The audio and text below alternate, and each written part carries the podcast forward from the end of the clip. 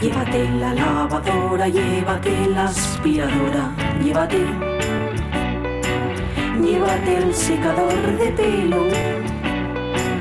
Llévate el horno, microondas, el casete, la olla express, pero la radio es mía. La radio es mía. La radio es mía. Y quédate con todo lo demás.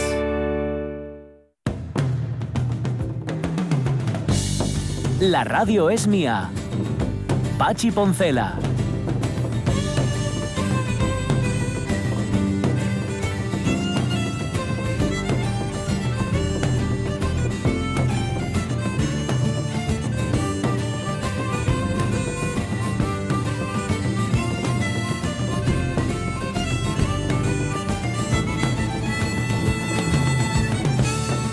Las 12 y cuarto de la mañana, pues sí, sí que hace un día agradable. Yo me asomo ahora mismo a la ventana porque a la calle lo que se dice es salir a la calle y todavía no salí siguiendo las directrices, bueno, las recomendaciones del gobierno del Principado. Y sí, se ve que hay un viento así agradable, temperatura ambiente coincidiendo con la sensación térmica y, y este tipo de cosas. Lo único, lo único que tengo que decir es que fue citar a los de la obra de aquí al lado y empezar Vaya, a pues, Eh, ya te lo no dije. lo digáis. Ya te lo dije, no se puede. No mentéis a Vitelchus, calláis la boca. Dejadlos ahí, que estaban muy bien haciendo masitas, estaban ahí con la plastilina y ahora volvieron otra vez a tum, tum, tum. Pero bueno, pues, suave, ¿eh? tampoco es que lleva tanto. Sí, ahora sí, sí, sí, que. Si, si no fuera por la hora, pero mira, ahora está todo ya tan descabalado que no sabes. ¿eh? En cualquier Ah. momento te montan una rave. Sí, sí, sí. Les gustan tanto a los jóvenes. Em, aclaración léxica de Darío MP. En boca de una paisana bella de San Martín Dozcos, país y el orujo de casa. Ah. Decía antes que él echaba de menos Sí. los calcetines con unos esgotes de país. Vale, Bueno, vale, país, vale, Nos dice Darío, hielo, el orujo de casa de 70 grados. Ostras. Pero eso te Pero cambia. eso es desatascante, ¿no? eso, eso te, te, Te cambia el pH. te cambia el pH y te cambia el color de las cejas y de las pestañas. No, no, no, no te las cambias, sencillamente te las depilas. Sí, sí, sí, sí. Decía, le decía a aquella mujer, aquella paisana bella de San Martín Dozcos, ¿bota país o café, rapaz? Mm, Me imagino que o tomes el, el orujo Sí, o quieres sí. café o quieres el café con el país. Bueno, pues nada, Bueno. Ya Sí. sabéis que yo tengo mucha querencia por Oscos. Tengo que Sí, aprenderlo bien esto para saber pedirlo con propiedad, Sí, ¿eh? sí, sí, sí. Vamos a, vamos a preguntar y luego a, a, A Miguel, a ver, claro. sí, Sí, a ver sí, si es solamente de San Martín o también en Santalla se ha ido de país. Vamos a Bueno, oye, si hay que ir a San Martín se va, ¿eh? Escúchame, sí. Sí. Y si no hay que, y si no lo llamamos como nos digan, si no tiene importancia. Sí, sí, unos gotines de, de esto de, de país y vas, vamos, ya como una moto. Em, viene Miguel Trevín, sí, dentro de un rato. Mire, Mi- Miguel Fernández también, que por cierto nos va a meter en la cocina de Leonardo da Vinci. Uf. Eso explota, ¿eh? Cuidado con esto, ¿eh? Mucho cuidado. Vamos a evitar, vamos a escucharlo atentamente lo que nos tiene que contar y, y luego ya, ya veremos a ver si cocinamos algunas luego ya- recetas de, Luego ya saldremos corriendo. de Leonardo o no, o preferimos las de Arguiñano, que para eso hablamos hoy del también aquí en la radio mía. Pero antes de los dos Migueles, nuestra agenda de cine. Va.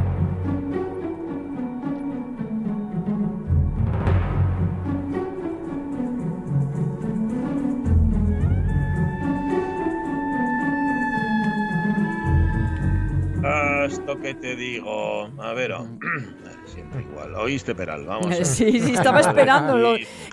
Aquí, está. eso, hay Ay, un tono de voz que en mi cabeza le añade el peral ya. Oíste, Peral.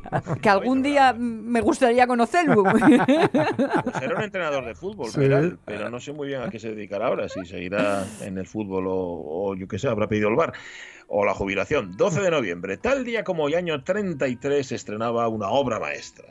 Oh, quisiera presentarle al embajador Trentino de Silvania. Que esté con nosotros hoy es un gran placer. Gracias, pero no puedo quedarme mucho tiempo. Eso es un placer aún mayor.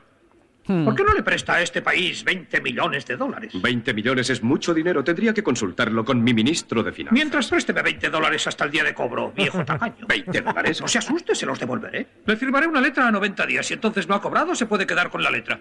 Excelencia, ¿no nos hemos visto antes en otra parte? No lo creo, ni estoy seguro de verle ahora. Debe ser algo que he comido. Oiga, señor, está usted intentando. No diga nada. En esta habitación sobra una persona y creo que es usted. y así sucesivamente. Esto es Sopa de Ganso de Leo. McCarthy, aunque realmente es de los hermanos Mars, pero bueno. Del año 33, que no sé si su mejor película, cada uno tiene la suya favorita, Mm. pero esta a mí me parece absolutamente genial. sí, sí, sí. También es el año, no, el día en el que se estrenó Bagdad Café, en el 87, en el 93 Caro Diario, de Nani Moretti. Mm. También, tal día como hoy, La Gran Apuesta, de Andan McKay, se estrenaba en el año 1915. Y entre las series de Mandalorian, se estrenaba Hombre. justamente el año pasado, en Empezó la segunda temporada ya. Sí. Sí, sí, sí. Oye, mañana, mañana hablamos de series, por cierto. Aquí Mañana hablamos de series, mañana hablamos de series. No de Mandalorian, porque lleva un par de capítulos a más, vamos a dejarla que, que circule un poquitito, un poquitín más. Vamos a hablar, porque con- vamos a hablar. mm, Voy a decirlo otra, otra vez más. Vamos a hablar. Eh, Vamos a hablar, ¿no? ¿De qué vamos a hablar? Vamos a hablar.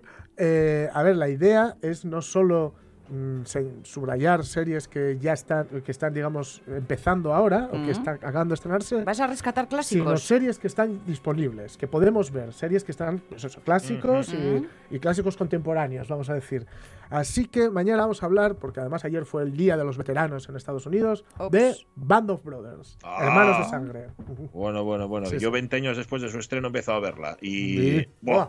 Tremenda. Es tremenda. una... A ver si me convences mañana. os- os- Pedazo estoy seguro de que sí. Sí, señor. Vale. También hoy cumpliría 91 años esta mujer. Espero que no se burle de mí, señor Robbie. Deje usted que disfrute explicándole lo lista que he sido. Puesto que no soy el señor Robí, sino el señor Bell, Hmm. no hay motivo alguno para desengañarla. Sin embargo, explíqueme cómo ha sido tan lista. Verá usted, la primera cosa que advertí al verle fue que Por favor, no hable con ese aire de triunfo. no son sus voces ladrón. habituales, pero aquí distinguís a Cary Grant y a Grace Kelly en Anda. Atrapa a un ladrón. Mm. 91 años cumpliría hoy Grace Kelly, La ventana indiscreta, Atrapa a un ladrón, Alta sociedad, El cisne, Sol ante el peligro. La Bueno, pusieron, creo, hace un par de días en Sí. la 2. Sí, Sí. cierto. Sí. Sí, atrapó un ladrón. Y 77 años, a ver si lo reconocéis, cumple el actor de cine, televisión y voz y dramaturgo estadounidense Wallace Shawn. ¿Quién es Wallace Shawn? ¿Pistas? ¿Dónde está el veneno? La batalla de ingenio ha comenzado y acabará cuando escojáis y bebamos. Eso es muy fácil. Buah. Lo único que debo hacer es deducirlo por lo que sé de vos.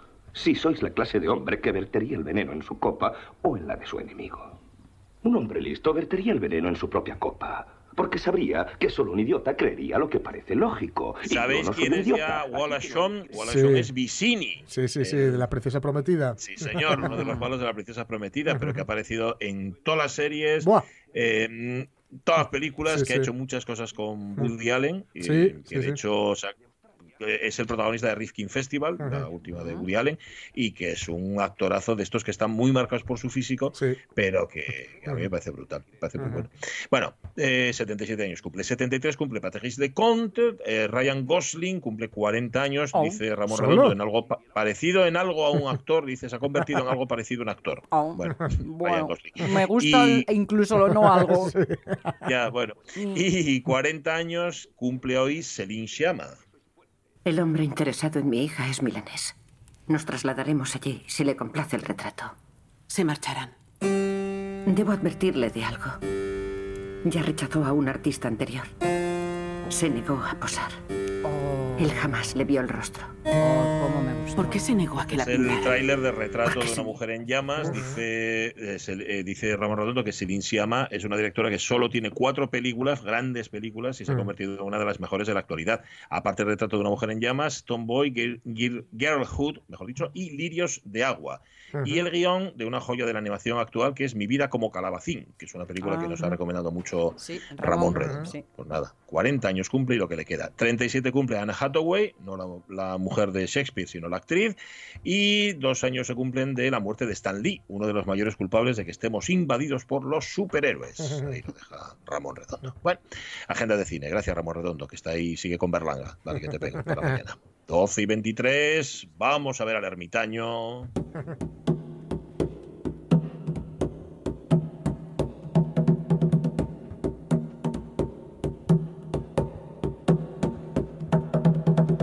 Botellina. Trae Leonardo para ti. Sí, señor, está Leonardo Patí, correcto. Como me estaba acordando ahora de una copla que decía, el ermitaño un buen día por beber agua enfermó, y la Virgen le decía, bebe vino y agua no. Ah. Eh, ¿Cómo estás, Miguel Fernández? Muy buenos días. Muy bueno, muy bueno, muy bueno. Buena esa, ¿no? Mucho mejor beber vino que beber agua. ¿Qué- Ese conocimiento profundo de la vida que tenía. Bueno, sí, sí. Bueno, que hoy nos vas a llevar, fíjate que antes estuvimos hablando de Arguiñano, nos vas a llevar a la cocina de Leonardo, ¿no? Sí, es curioso, sí, porque fijaros, tengo un libro por aquí que me regalaron hace muchísimos años, muchos años, y que estaba, digamos que traspapelado. Mm. Y como hace algún tiempo hablamos de un poco de Leonardo da Vinci y la relación que tenía con la música, eh, sobre todo cuando os conté aquella historia, ¿no? De que, de que lo había mandado Lorenzo de Medicis, pues lo manda a Milán para hacerle un regalo a, a Ludovico Sforza, para, vamos, digamos que como estaban así en guerra, más o menos, bueno, pues para, para, digamos, para acercarse un poquito a él, ¿no? Y se había enterado que, que Leonardo da Vinci había fabricado una lira de plata con forma de caballo. Y entonces, eh, pues manda eh, la lira como regalo a, a Milán, a, a Ludovico em, Sforza, y manda a, a, este hombre, a Da Vinci con, con él. Y bueno, habíamos comentado algo, me parece, de Sí, eso, ¿no? sí, Y- sí, de acuerdo. y- Lo de la lira de plata, eso me suena, sí, señor. Claro. Y curiosamente, pues eh, mm, leyendo este libro, pues me da me da otra visión diferente de por qué mandó eh, Lorenzo de Medicis a, a, mm, a este hombre a Milán. Ajá. Eh, Ya, el libro es ¿por muy qué? curioso. Eh, eh, el libro, ah, perdonad, que no os dije el título del libro. El libro son Notas de cocina de Leonardo da Vinci. Ah, Abuela pluma. Exactamente. Es un libro, es un libro que, que la primera edición en inglés es de 1987 por una pareja de historiadores que era Sheila y Jonathan Ruth y que se presentó a la prensa el 1 de abril. Ajá. Eh, esa fecha De ese año, ¿no? Del poco- 87, nos dices. Vale. el 87, exactamente. El 1 de abril, ¿eh? Claro, sí, esa fecha marca, ¿eh? O sea, no es un día cualquiera, ojo. ¿Mm? Luego después os digo por qué, vale. Bueno, pues em, el libro que yo tengo es la primera edición y es del año del año 93, que se publica en castellano. Eh, creo que eh, por lo menos por lo menos 17 ediciones sí que se vendieron del libro. ¿m? El libro es 17. muy interesante, eh, cuenta cosas que son muy sorprendentes. ¿eh? Eh, sobre todo, claro, eh, sabemos que Leonardo da Vinci era, un- era una persona que abarcaba muchísimas disciplinas, Mm. que es curioso porque lo empezaba todo, pero parece ser que no acababa nada. Eh, Eso es una cosa que... No me digas que es cosa de genios porque me vengo arriba. Eh, una, vez, una vez que lo pensaba y lo decía, dije, "Va, ahora ya está pensado Ya y dicho. ya, pues ya no lo pasó, acabo". ahí quedó. claro. Y, claro, eh, a ver, en este libro se cuentan cosas que te dejan perplejo. Eh, eh, todos sabemos que este hombre pues eh, eh, trabajó en el taller de eh, y, y ahí aprendió con él pintura, escultura y música. Y toda la historia que, que Leonardo hizo después con instrumentos musicales y con la música, pues eh, eh, era lo que él había aprendido con, con, con Eh, en este libro, bueno, también ahí eh, eh, convivió con Sandro Botticelli y en este libro cuenta que los dos regentaron una taberna que había por allí, por Florencia, eh, que fracasó porque se puso a hacer lo que ahora llamaríamos como nueva cocina. O Mm. sea, se empeñaba en poner platos como, por ejemplo, una aceituna rodeada de un boquerón. Bueno, Rodeada. Bueno, Amenazada, sitiada Sí, casi. O sea, ¿no? una tapita, una tapita, claro, claro, vale. Eh, un nabo, un nabo tallado con forma de rosa, con, con una pizca de azafrán en el voy a callar. según empezaste. Podéis Ah, estaba imaginar. hablando de hortalizas. Eh, bueno, a ver, eh, eh, el, el Leonardo era vegetariano, ¿eh? Eh, Lo que pasa es que, Sí, bueno, pero no habías especificado. claro, y la gente se va a acostumbrar, pues, pues cabeza de oveja, eh, sesos mugrientos, eh, 50 mm, campones de un golpe, en fin, y bueno, eh, resumidas cuentas, que fracasó la empresa y, Mm. y esa fue la primera experiencia y la última de ellos como como gestores o como, o como, como metres de, un- de, de, un, de, un, de un restaurante, vamos. Pero lo que sí es cierto es que este hombre parece ser que con su padrastro eh, aprende a moldear el mazapán, porque era, porque era pastelero. Y eso le sirvió mucho para luego hacer todas las maquetas que él hacía después, parece que las hacía con mazapán. Cuenta este libro. ¿eh? Y, y, y, a ver, la historia que por lo que Lorenzo manda a este hombre a Milán es que parece ser que Lorenzo estaba, eh, estaba un poco así en guerra con el Papa y entonces eh, Leonardo da Vinci fabrica unas maquetas de máquinas de guerra en Mazapán y se las manda a, a- a Lorenzo. Claro, Lorenzo ve aquello y no se da cuenta que son máquinas de guerra, piensa que es comida y se lo come. ¿eh?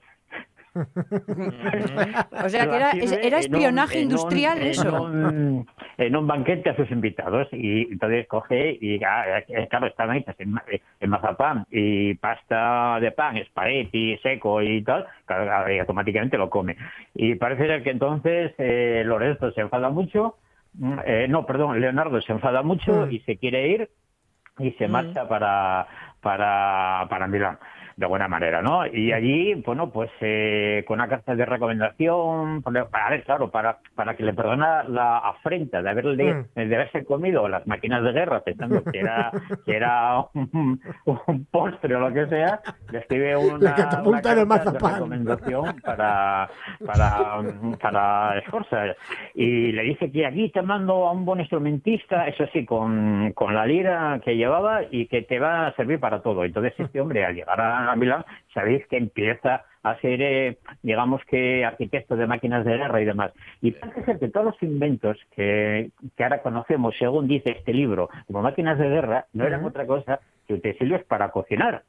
Ah, sí. El presador de ajos, el cortador de vacas, etcétera, etcétera, etcétera, eran cosas que este hombre inventaba en, en- en Milán para cocinar. Eh, hay una anécdota muy curiosa también que cuenta este libro, eh, que dice que todas, todas las, eh, ¿cómo se dice? Todas las, eh, ¿cómo se llama? Donde se guarda la, la, la pólvora. Em, Mm, ¿Te refieres a qué? ¿Pe- pe- pe- ¿Grande o pequeño? O sea, para llevar Eh, o la grande, los edificios, la- la- las... eh, eh, eh, eh, ¿Cómo se llama? Eh, eh, a ver, eh, eh, a ver, eh, eh, eh, eh, to- to- toda la toda la muralla estaba rodeada de sitios donde se guarda la pólvora y tal. eh, bueno, es, no recuerdo. Polvorines, no. Los polvorines, exactamente, que, que, que había, pues este hombre, eh, Leonardo, dice, no, fuera todo esto de aquí, hay que poner cocinas para alimentar a la tropa, que si no, no van a poder eh, eh, combatir. Y entonces parece ser que quitaron todos los polvorines y ahí hicieron con, cocinas para, para darle comida a la tropa. Y claro, cuando llegan los franceses, pues eh, se encuentran que ahí no hay pólvora. Y claro, dice, dice, dice el libro que fue el motivo de por qué perdieron esa guerra en Milán y por qué fueron invadidos, porque claro, había cocina y no había, y no había pólvora. ¿Mm? Oye, con lo cual, este libro que yo pensaba que era un libro de cocina, lo que nos está descubriendo, bueno, nos está desmontando, ¿no? Toda la historia Todo, tal cual la todo, todo, conocíamos, todo. la de Leonardo y la de su entorno. Todo, todo, todo, todo. A a ver, hacer un repaso bestial de arriba abajo que, claro, quedas, quedas como, no sé, tal, ¿no? Eh, El libro es, es muy es muy curioso porque hay un momento que dice que entre los banquetes que este hombre celebraba allí en Milán, pues manda a traer, un día mandó a traer 3.000 ostras de Venecia. Y la pregunta es decir, ostras, ostras, ¿cómo habrán llegado? Señor. ¿Cómo habrán llegado? ¿Cómo habrán llegado? Claro. Y hombre, eso, y poco a poco cuando vas leyendo el libro, empiezas a decir, esto, esto, ¿qué pasa con esto? Ah, hace agua. Ay, amigo, ay, amigo. Y Empiezan las sospechas. que te, te- te están, vamos, te están eh, vacilando un montón. Porque es Ahí apretaron demasiado, ¿no? Y surge el oh oh. El libro es totalmente falso, pero fijaros, fijaros. Oh, se vendieron pena. 75.000 ejemplares del libro. A ver, a mí 75.000, también, yo también mía. piqué, ¿eh? Oh. Sí, La primera vez que lo leí, digo, oh, qué guapo, qué bonito, qué cosa. Pero bueno, lo, lo lees rápido, Mm, Claro. lo, lo lees con otra visión de la vida diferente y te lo tragas. Pero no ha sido el único, porque porque curiosamente eh, el, eh, uno, uno de los prólogos eh, los, los firma eh, José Carlos Capel, que es un escritor Ah, de, de sobre gastronomía mm, muy famoso en España, ¿no? y que, y que tiene que en el país en el año 2011, Hmm. el 7 de septiembre, tiene que escribir una nota aclaratoria y que se titula La falsa cocina de Leonardo da Vinci. Ay, amigo. Claro, el hombre estaba callando de la boca con buen ojo out desde que se publicó hasta esta fecha. El libro tuvo, tuvo y tiene un éxito tremendo. Hombre, ahora ya se sabe algo de él. Pero si entráis en muchas páginas de internet que hablan del libro como si fuera, Como si de fuera verdad. real, ¿eh? ¿Tú cuando te pusiste ya sabías eh, eh, No, que, que era fake que- o entraste Nada, en el No, no, inocente? que, que va, Sonia, fue, fue hace dos Hasta días las ostras estaba colando, ver, ¿no? Lo de las ostras, ya, Ahí es donde ya- te saltó ya el oh, oh. totalmente torcido. Vale, vale, vale, vale. Lo primero, lo primero ya me iba, ya, ya me iba eh, eh, extrañando, pero bueno, como, a ver, está muy bien hecho, está muy bien hecho, como, Mm. como, como compagina ficción con realidad, es el problema que tiene la puñetera novela histórica, ¿eh? Claro, que claro. al final te hace olvidar lo poco que sabes, porque ya Mm. dudas de todo, pues esto es a lo bestia, claro. Y bueno, y poco a Mm. poco vas viendo, pues, que hay cosas más raras. Y entonces empe- empecé a buscar, empecé a indagar Leonardo con la cocina y oye, no había nada en ningún lado. Más que aquí. y, es, y es que además, y es que además, curiosamente, aquí habla de un tal eh, eh, Codex Romanov, Codex Romanov, que dice que está en, en, en Rusia, en, Codex en Romanov. Leningrado. Claro, mentira, podéis No está en está, ningún lado, no ni está ni se le espera.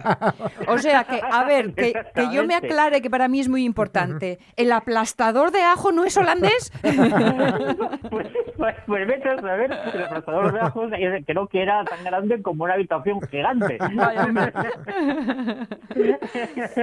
Eh, bueno, eh, eh, aquí en este libro, en este libro da eh, cuenta cómo, cómo, cómo organizaba la mesa Mm. para que los mendigos y los lisiados no se sentaran al lado del, de, de Ludovico, eh, que fueran a una esquina, los que leía mal fueran a una esquina. Eh, decía que, por ejemplo, pues que no que, que los comensales no deberían echar las sobras en el plato del de al lado. Eh, eh, en teoría dice que inventa el mantel, que inventa el tercer diente del tenedor. Vamos, nada, o sea, nada. ¿Cómo se llama el que lo firma, que es mi héroe? Eh, pues, es, una, es una pareja inglesa mm, Mm. que, que, que se llaman, se llaman, espera que lo voy a mirar, eh, Sheila y Jonathan Root. Ujú. eh, Vale. que son que son historiadores y, y- y a ver y el 1 de abril el 1 de abril que os decía Ah, la sí. fecha es el día de los santos inocentes Ah, en amigo. Inglaterra. Claro, claro. Claro. Claro, a ver, claro, a, a ver, si, a ver, si como dice Capel después, Mm. dice, bueno, pero es que yo no sé la gente por qué se lo creyó, si todos son notas que se están diciendo que es todo mentira. Sí, Pero sí, claro, sí. lo dice de una forma tan sutil, Claro. tan sutil, tan sutil, que no las ves, que no las ves. Claro, y, que son, y que son historiadores y lo hacen verosímil. Claro, porque Claro. partes de una, Claro, claro, claro. de una verdad, ver, o cierta ver, verdad. Libro está lleno de grabados, de dibujos muy bien hechos, que son los originales, claro. Un molinillo de pimienta que era, que era un faro.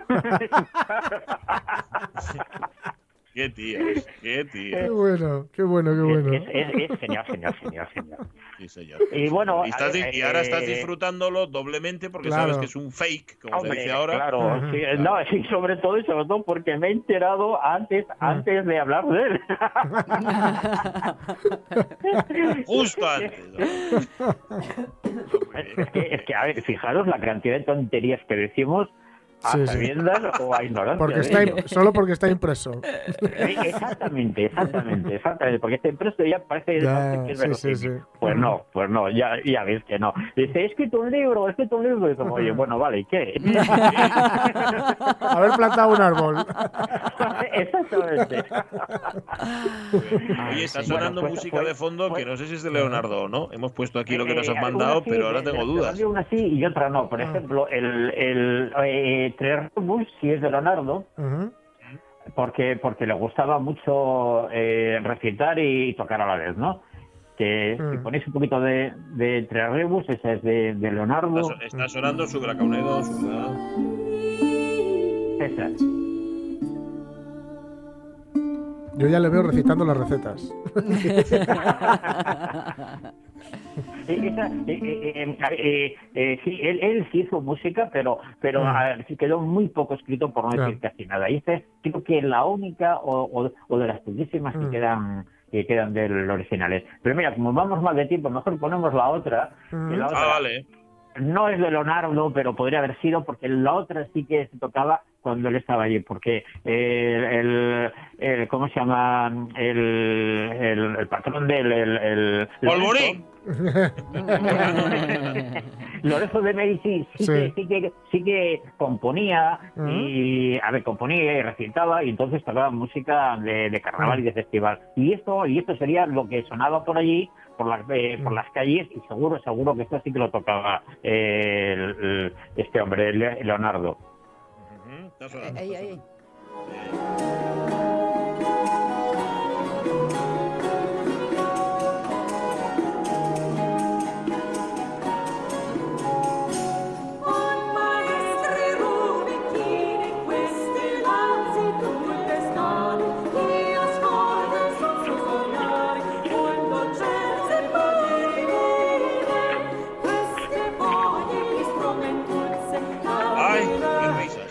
bueno, qué bueno.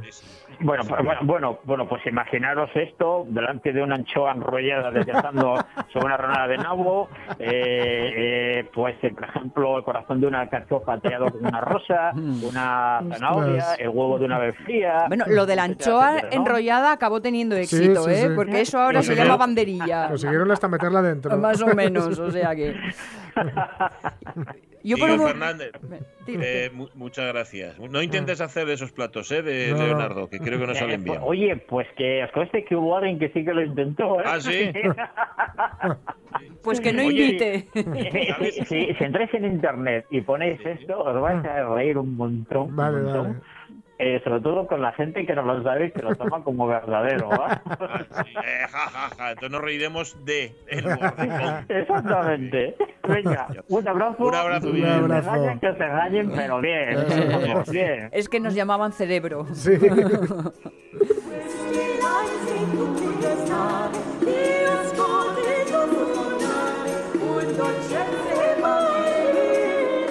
Un poco botellina así de eso también, pero bueno. Sí. En, en Italia y en el Renacimiento. ¿Cómo estás, Miguel Trevín? Muy buenos días. Aquí estamos, aquí estamos, aquí estamos y ya es un milagro. Es un Ya, milagro. bastante. Oye, tengo una consulta para ti.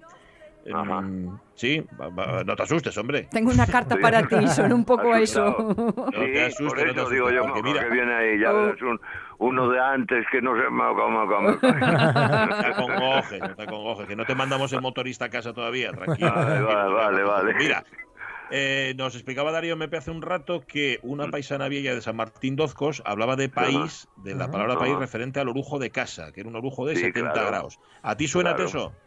Sí, claro, claro, claro, Sí, ¿eh? claro. Sí, sí, allí era, pero yo creo que ya no solo en los Oscos, sino casi todo territorio de la Fala. Eh, yo me acuerdo perfectamente, perfectamente. Al lado de mi casa había una taberna eh, y abría muy tempranín, porque abría muy temprano para los ganaderos y para los agricultores, para la gente que, tra- que iba muy, muy temprano a trabajar. Y todo el mundo, todo el mundo estaba bebiendo, porque imaginaros, estamos hablando de hace muchos años, con muchísimo frío, mucho, mucho frío, Claro. y que y que yo lo dije siempre, la zona nuestra no es una zona, por ejemplo, de sidra. Lo de la sidra allí lo atrajo el, el turismo, ¿eh? pero no, pero la zona de desde Luarca ya lo sabéis, nunca hubo de, de, de Luarca para allá. Nunca, nunca, la primera yo creo que fue la que hicieron en Taramundi eh, eh, y, y poco más.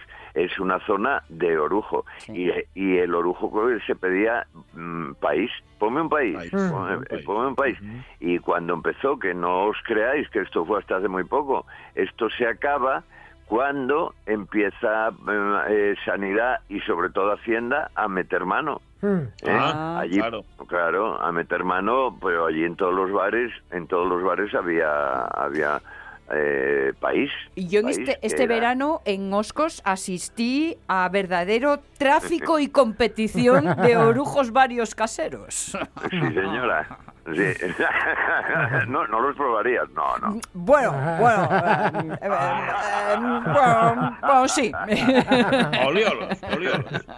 Mira, allí había dos cosas tremendas. Una era el orujo, ¿eh? que era el, el que os digo, el país, que era orujo blanco, ¿eh? normal. Mm. Lo de lo de las cosas eh, de después, de miel, de hierbas, de todo eso, eso vino también después. Eso vino después. Y había otra cosa que todavía la, la tuvo Pepe hasta hace muy poco, que era que lo llamaban ron Málaga. Ron Málaga. Sí, y era un ron que se hacía allí, que se hacía, y, y os aseguro que tenía muchísimos más grados, muchísimos más grados incluso que el orujo. Que se Era hacía allí tremendo. y llamábase Málaga para disimular. No, yo no sé muy bien por qué lo llamaban. Bueno, sí, me imagino que como lo del si había se heridos. suponía que venía de Cuba y venía de fuera, pues lo llamarían ron Málaga, ¿no sabes? Y era el ron Málaga. Yo lo el último fue uno de Villanueva, una gente de Villanueva que hacía un ron Málaga tremendo. Pero tenía lógica porque veréis, un plato muy típico de la zona muy muy típico que, que yo el último restaurante se lo vi a, a la madre de José Antonio de Nené hacerlo era la tortilla al ron que se decía. Y la gente creía que era el ron normal y no había manera. Y no no era una tortilla francesa. Era una tortilla francesa muy grande no muy hecha ¿eh? Eh, muy grande que se le echaba azúcar y luego era postre, ¿eh? Era un era un plato de un plato de postre, se le echaba azúcar y luego se le echaba el ron y se eh, quemaba. Se encendía, sí, se flambeaba. Ese, Sí, sí, eso, sí. ese flambeaba. Esto del ron Málaga, a que llevaba mm, Málaga Virgen. Puede ser. Mm, ¿Eh? Pues no lo sé. Bueno, me estoy inventando, evidentemente. pero bueno, No, pero, que no ¿eh? creo, ¿eh? Mm, Porque no era dulce, ¿eh? ¿No? El, ron es cañero, pero dulzucu. No, no, bu, era tremendo, era tremendo. Yo tuve unos, yo tuve unos, unos clientes que lo compraron en, un, en una nevada, porque era lo que quedaba, creo, me dijeron. Bueno, debió tener algo que ver Pepe también, eh, que tendría por allí bastante, y dijo, me cae, tengo que venderlo a alguien. Y, y llegaron con ron Málaga a casa. Bueno, y bebieron la botella, eh, bebieron la botella. Bueno, acabaron en un prado intentando torear a unas vacas. ¿Ves cómo es de Málaga? De ver- Tremendo, claro, claro, pues tú, la tendencia, la tendencia. Es la querencia, la querencia está famosa. Sí, sí, sí, sí, sí. Muy- Pues, pues nada, guapo el país, conto, el ron Málaga guapo. y, Sí, y nada, señor. muy bien. Mm. Muy bien, muy guapo. Muy guapo, muy guapo. Sí, sí. Bueno, eso se acabó, ya sabéis, cuando ya llegan, yo allí Claro. hubo multas, hubo una multa Claro. de 500.000, ¿eh? Ostras. Pesetas, ¿eh? Pesetas, estamos hablando Sí, de sí, sí. pesetas. De Porque 500.000 entró sanidad, pesetas, me sí. imagino. ¿o qué? Sí, era un poco entre sanidad y, sobre todo Hacienda, ¿eh? Sí, Mm. eh, por supuesto. No pagaban Hacienda, no tal, bueno, y luego Sanidad, claro, tenían un poco la excusa de Sanidad. Pero bueno, un, un alcohol con esa cantidad ahora mismo sería oro puro. ¿eh? Oye, dígote yo que con estos productos del país, eh, pues como para no comprar piso en la zona, chico. Hombre, claro, así se ponen, así se ponen las casas, Claro. claro, claro, claro. Imagínate, fíjate, y esa multa, estoy acordándome ahora, esa multa que pusieron además fue muy curiosa, porque pusieron varias, pero la, la gorda gorda, que fue en la cerca, por cierto, Mm. eh, el chaval no, era la Guardia Civil, un, un- bueno, pues una gente que es, que es en la Guardia Civil, eh, eh, que se dedican a eso, Mm, eh, y que se sentaron y le pidieron unos cafés. Sí. Mm. Y Ah, entonces les puso cafés. Y eh, les puso unos cafés. Y entonces le dije, le- les dijo amablemente, ¿queréis unas gotucas? Mm. Y le dijeron, sí, sí, ¿de qué nos las puedes poner? Y dijo, tal, tal, o de país. Mm. Mm. eh, con toda la inocencia del mundo. Y le dijeron, ah, sí, muy bien, muy bien, tráenos de país, trae Mm. país. Y fue con la botella Charles y dijeron, trae para acá esa botella, nenín. Mm. Eh, Y, y pumba, 500 mil. Pues qué guapo. Eh, esto sucede ahora y montas un crowdfunding. sí, eso es verdad, sí. Claro. Pobre, sí. Sí, sí, sí. Pobre, pobre Jesús, el de la cerca. Bueno, eh, hablamos luego del precio de la vivienda, porque tiene música. Sí. Eh, ¿Trajiste sí, una sí. musiquina más Sí, guapa? Hay, hay música, sí, hay música Sí. y teníamos que, volvemos a recuperar un poco mm, también las músicas utilizadas un poco en esta época, eh, con el pandemia. coronavirus, y, era lógico que, que pusiéramos mm, una de las grandes eh, canciones de, de, de, de protesta, de, de lucha, eh, de, de, mm, solidaridad unos con lucha. otros. Sí. ¿Eh? Que no nos digo de Pues- protesta y de lucha. Sí, que eso Eso lo define perfectamente una- esta canción. Sí, señor. Sí, la gran, la gran marcha es, es We, we Shall Overcome, ¿no? Hombre. Claro, ya sabéis. ¿eh? Eh, ¿Para qué os voy a contar? Mm, está sonando de fondo. Sí, señor. Mira. Ahí está.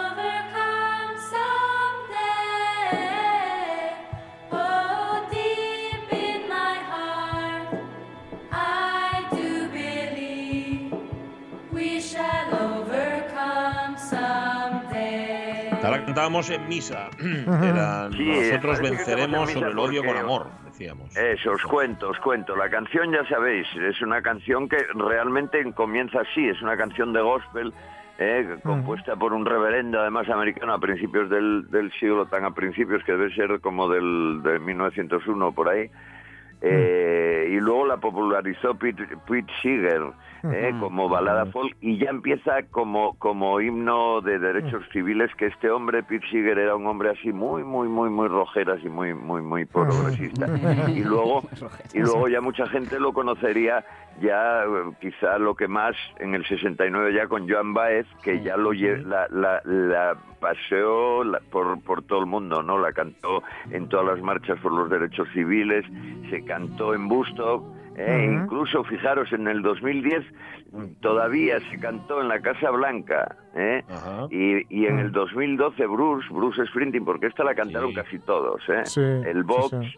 eh, en un homenaje a las víctimas aquellas de los atentados de Noruega mm, de 2011 también la, la cantó. Y ahora vuelve un poco vuelve al principio como un coro un coro una especie de coro religioso eh, con el con el covid 19 en, en, en la estela de la bendición. Una historia que ya os contaré el, el próximo día de, de Blessing eh, que es mm, y también de otra canción de Amazing Grace que pondremos también eh, mm, que es una historia que crearon unas iglesias cristianas en internet ¿eh? una especie de son unos coros coros que se unieron de varios países de Inglaterra de India incluso hay alguno que canta en una cosa que se llama Santa Lee que yo no sabía ni que existía que es que es una, una- lo que llaman lenguas munda ¿eh? que, que son indias de Lengua, perdona, lengua inmunda, has dicho.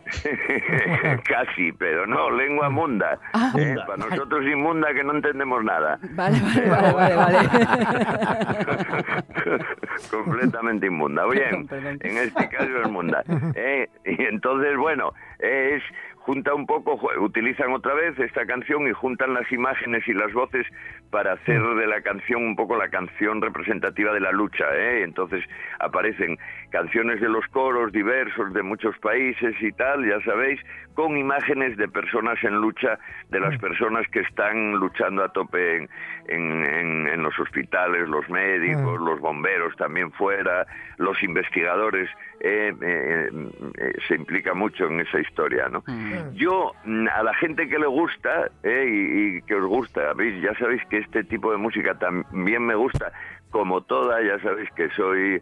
eh, yo Comes sí que de soy todo. inmundo, inmundo para la música. eh. Es inmundo, Y totalmente. yo os recomendaría esta canción mm, mm, eh, en un vídeo que hay por internet que es The Snake Charmer, eh, que es una moza que la canta con una gaita que yo creo que es una gaita hindú. ¿eh? Anda. Os da un vídeo. Sí, puede ser porque es encantadora además. de serpientes. O sea, es que Snake Charmer es encantadora Ah, de claro, serpientes. claro. Ah, claro, Ujú. claro. Ah, pues justo, Sí, justo, sí, sí, sí. Además es una onda hindú completamente. La gaita es espectacular de guapa, eh, no de, de sonido, aparte de sonido, eh, de, estéticamente.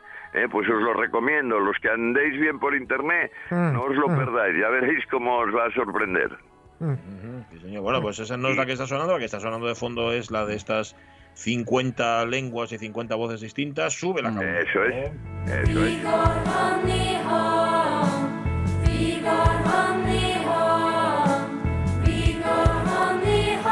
Que no deja tener un punto tal, porque, vale, eh, We Sí. Shall Overcame, y, y de repente dice Someday, y es como de, uff. Claro, es que Vaya, ahí está ahí está el golpe Claro. de la canción. Ah. Claro, de- deberemos vencer o venceremos algún, Algún día. día. Claro, de pronto se te baja el cuadro un poco.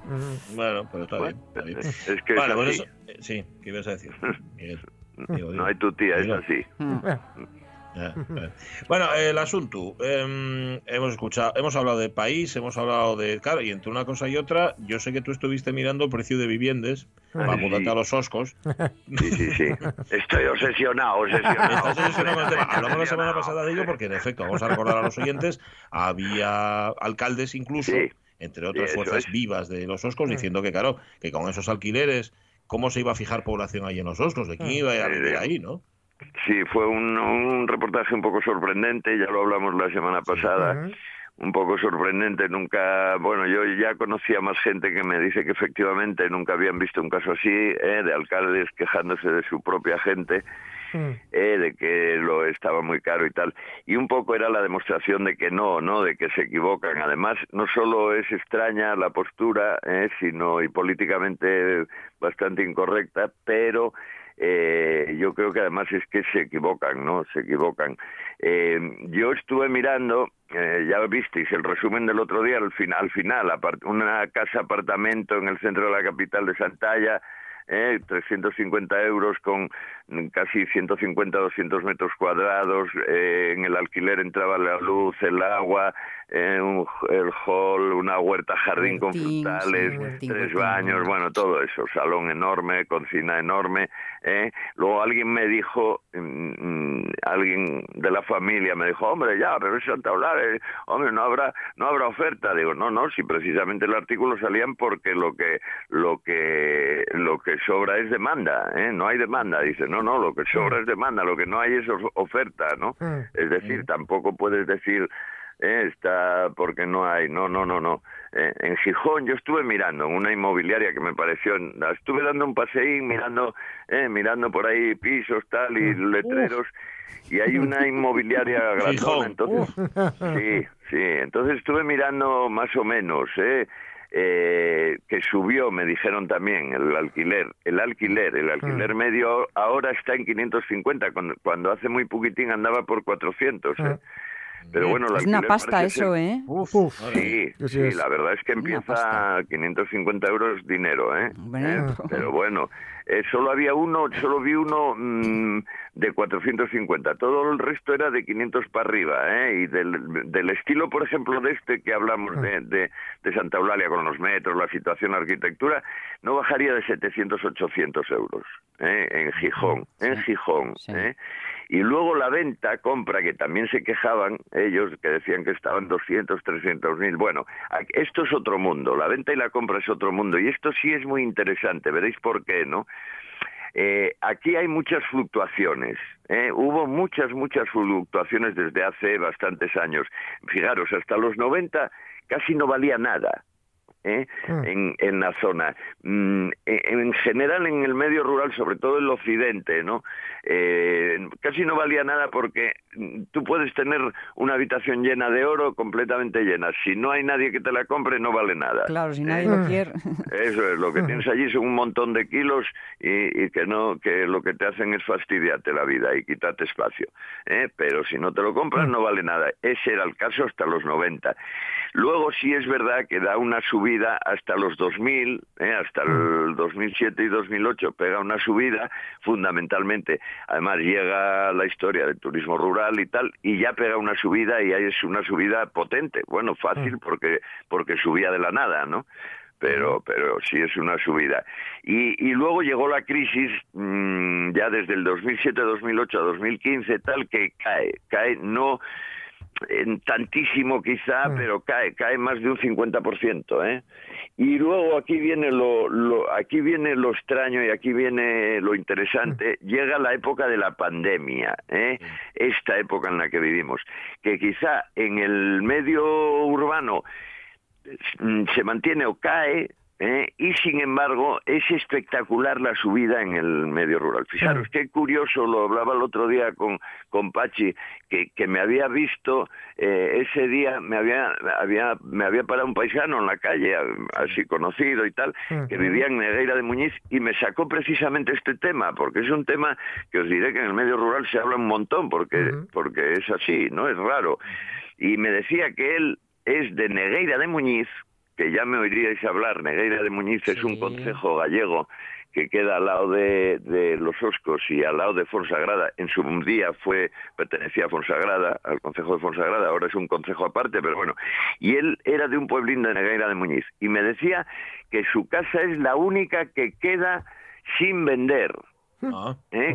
La única casa sin vender, y era además un pueblo que decía, y no es la villa, no es la villa, es decir, no era Negueira, ¿eh? era un pueblo, ¿no? Un pueblo de Negueira, y se vendió todo, todo, y a gente, a gente de fuera. ¿Qué pasa? Claro, aquí está viendo una diferencia visión, una, una, muy diferente visión del, del, del, foráneo y del habitante, ¿eh? una muy muy diferente que ya os la ya la hablaremos y ya os la explicaré, ¿eh?